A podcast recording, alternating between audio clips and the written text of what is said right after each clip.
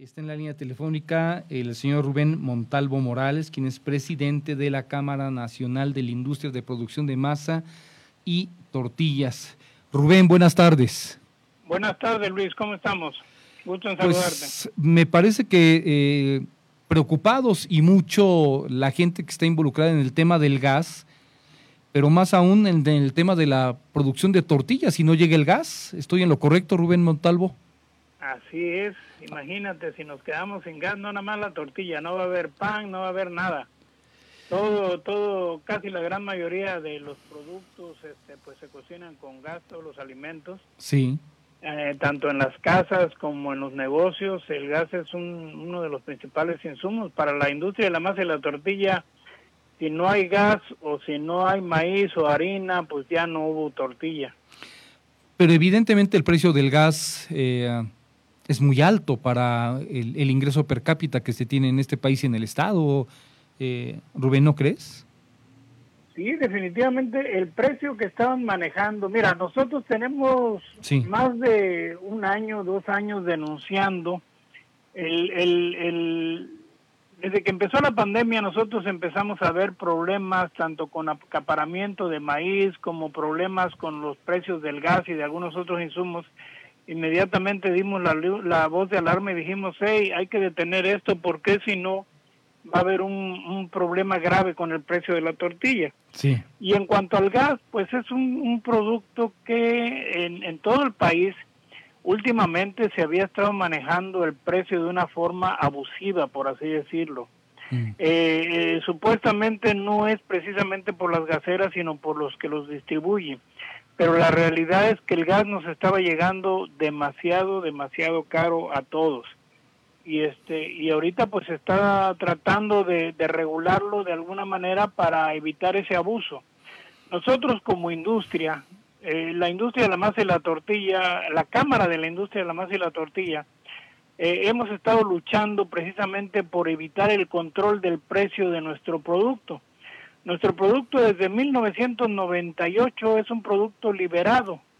Sin embargo, los gobiernos, los diferentes gobiernos siempre han tratado de mantener el control sobre el, precio de la tortilla, porque cuando hay algún problema con el alza, en cuando hay algún alza en el precio de la tortilla, pues todo el mundo pega de gritos, desde el consumidor hasta el, el, el informador y el, y el mismo gobierno.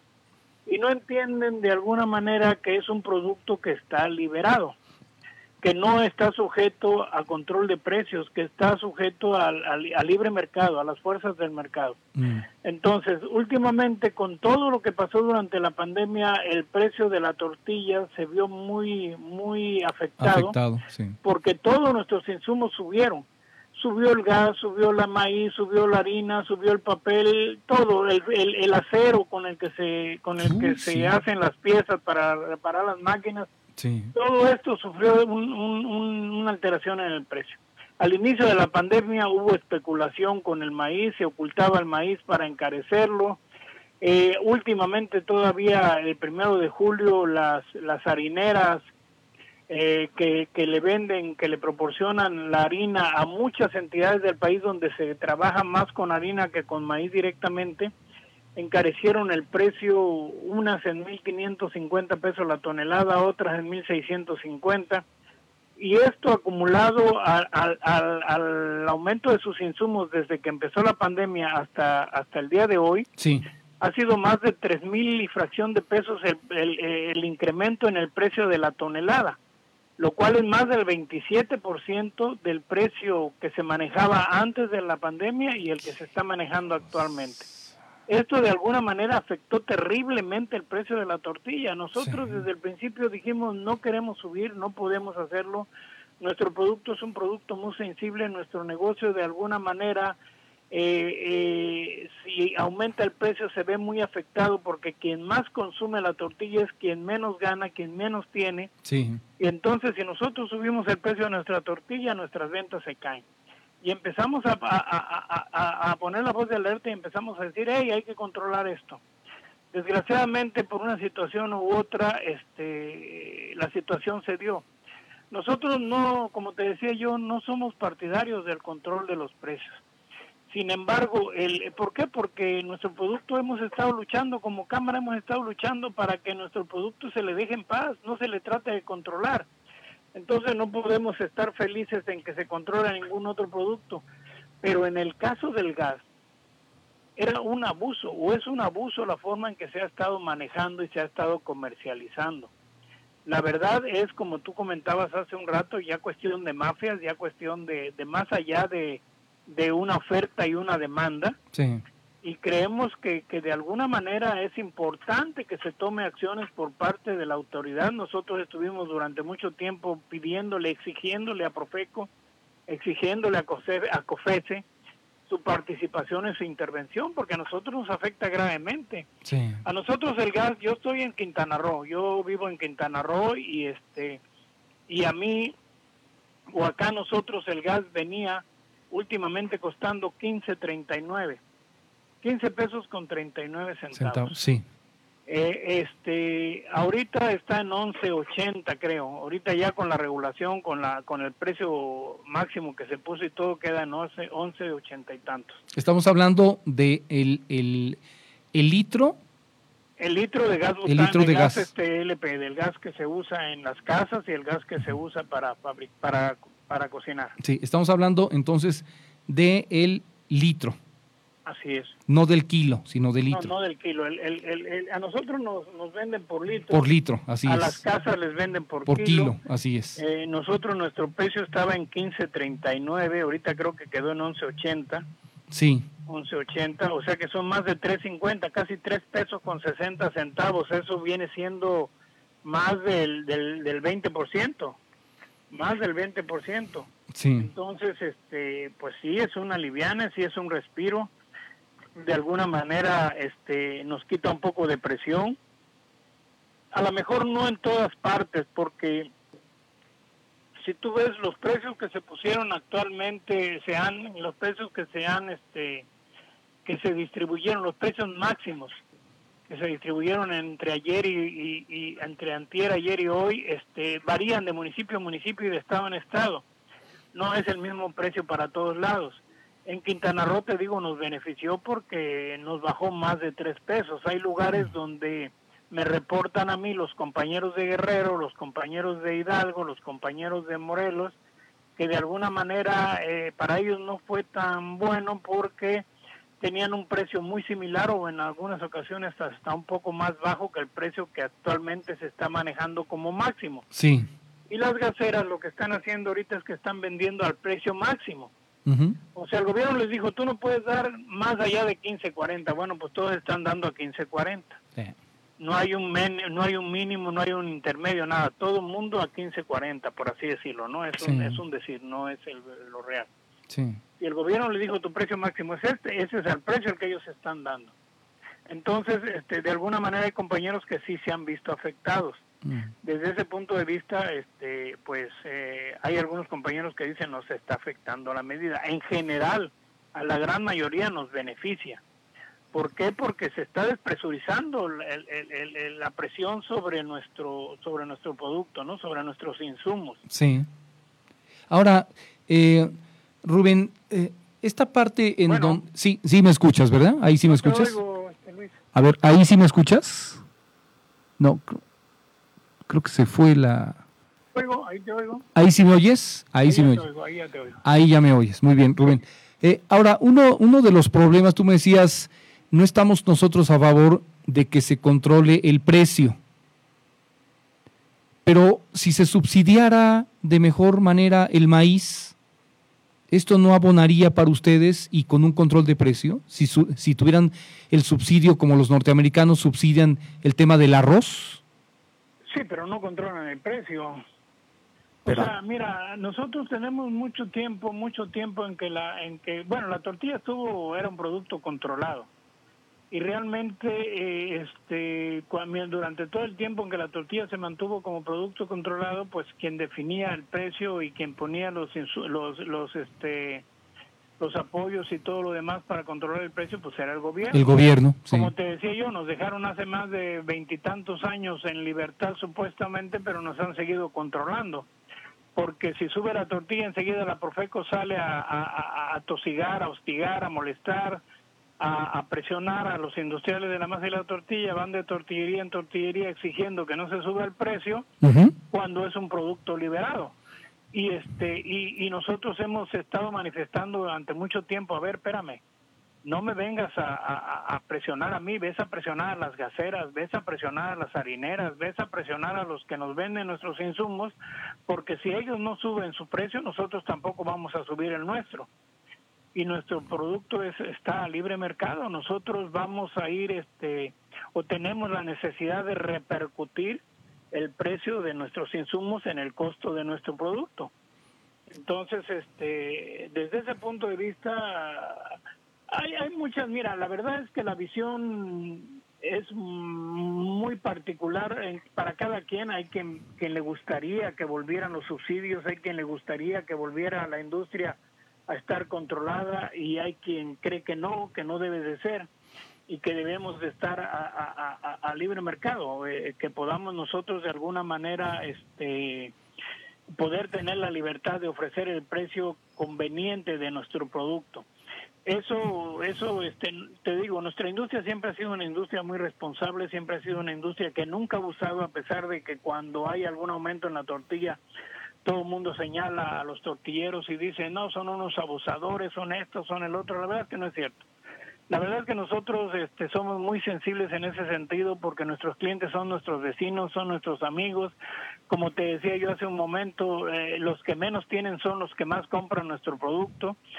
Y, nosotros somos como un catalizador, llega en la tortillería, eh, la persona a comprar, se pone a platicar con, con la persona que está atendiendo y nos llega a toda clase de, de, comentarios y situaciones. Oye Rubén, pero a ver, eh, ¿la tortilla es o no es un producto básico de la alimentación del Es un producto básico, pero no está en la canasta básica. Pero debería de estar. La tortilla debería de estar en la canasta básica. Debería estar, Debería estar controlado y subsidiado correctamente por el gobierno no como un apoyo, porque eso es un muy mal entendido, es la aplicación correcta del dinero público para que a las mayorías les llegue un precio justo.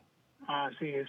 Pero entonces, me parece que en donde debería de estar realmente controlado es en el gas, ahí sí, porque si no, pues son los que abusan. Eh, eh, eh, este tema, y, creo que estaremos de acuerdo, Rubén, el que se regule el precio del gas a nivel internacional es profundamente ridículo. O, a, ti te dicen qué hacer con tu casa y tu tortillería a alguien de afuera? No, claro que no. Pues a, nosotros nos dicen en el país cómo sube y cómo baja la gasolina y el gas por la dependencia que tenemos. También. Y, del maíz también. Y del maíz. Si tú, y del maíz. enterado, el maíz cotiza en la bolsa de valores. de Chicago y, y, el precio que nosotros recibimos del maíz es un precio internacional, no es el precio no es el precio este lógico y, el, precio lógico un precio internacional y, y, y, en esa en ese en ese sentido nosotros hemos pedido al gobierno que se retire el maíz de la bolsa de valores. Pues sí. Ah, ah, dime en qué nos beneficia a los mexicanos que estén en la bolsa de valores para nada. No no le vemos el caso. La verdad es que no no es no es algo que, que nosotros creamos que deba de ser. Lo hemos solicitado cuando hemos tenido oportunidad de platicar con las autoridades de economía o con algún otro tipo de autoridad lo hemos solicitado que el maíz se saque de la bolsa de valores para que de alguna manera pueda tener un precio interno y podamos regularnos nosotros internamente el precio del maíz. ¿Y qué opinas, Rubén, de este tema de gas bienestar? Nos parece, a mí me parece muy bien, a la mayoría de nosotros nos parece muy bien. Eh, te digo, de alguna manera, el, el mira, hace unos días, eh, no recuerdo cuánto tiempo, el 15 o 20 días, en una de las mañaneras, el presidente hablaba de que el, la inflación, uno de los parámetros importantes para medir la inflación es el precio de la tortilla. Sí.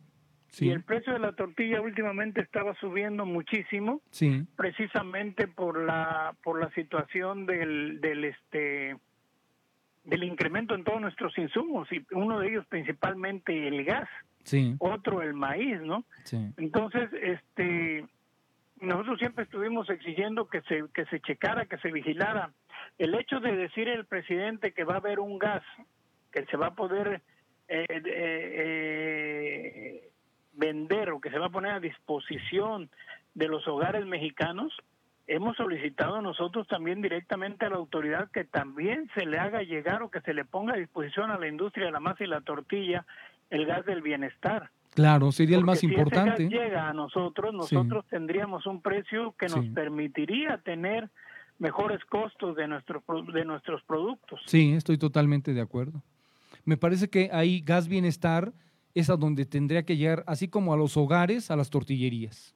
Así es, exactamente. Esa es una de las peticiones que la, que la Cámara Nacional de la Industria de Producción de Masa y Tortilla está haciendo al gobierno federal porque eso eso sería una de las partes de la solución para para poder nosotros este respirar un poco. Ahorita hemos estado muy presionados durante toda la pandemia con la con el alza de nuestros insumos. ¿Tienes algún escenario sobre el comportamiento de lo que está pasando en la zona más poblada del país, que es la zona oriente del Estado de México y la Ciudad de México, sobre el tema?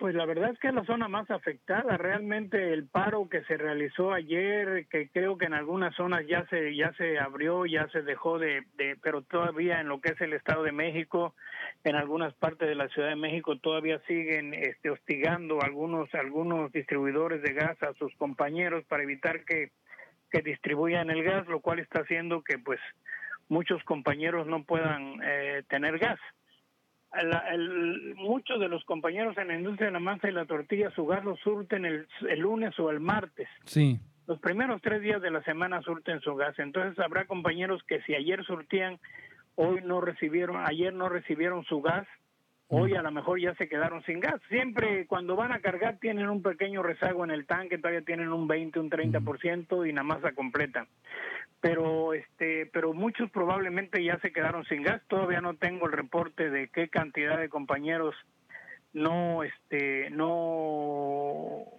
no se quedaron sin gas y tuvieron que dejar de trabajar el día de hoy. Y tienes no lo sabemos. Afortunadamente en algunas zonas no en el estado de México pero en la Ciudad de México hay muchos compañeros que ya trabajan con gas natural sí. o que tienen de los dos gases, entonces pueden pueden seguir trabajando sin, eh, sin, sin que le distribuyan el gas este el LP. Pero en el Estado de México no. Y, y realmente el problema afectó a la megalópolis, afectó a, este pues a la, Ciudad de México, al Estado de México, los estados conurbados. Sí. Eh, ahora, eh, te pregunto esta parte, Rubén, ¿cuánto influye el guachigas en la industria? Porque también cuánto se surten como las gasolineras de Huachicol y que le ganan el doble porque resulta que la compran a mitad de precio. ¿También le compran así el gas, el guachigas?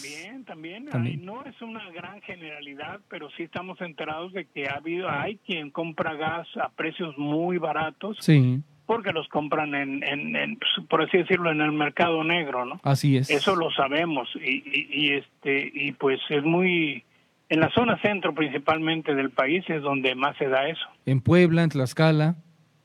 Sí, en el Estado de México, en la Ciudad de México, en Puebla, Tlaxcala, las zonas cercanas. ¿Y son los mismos que están llorando también?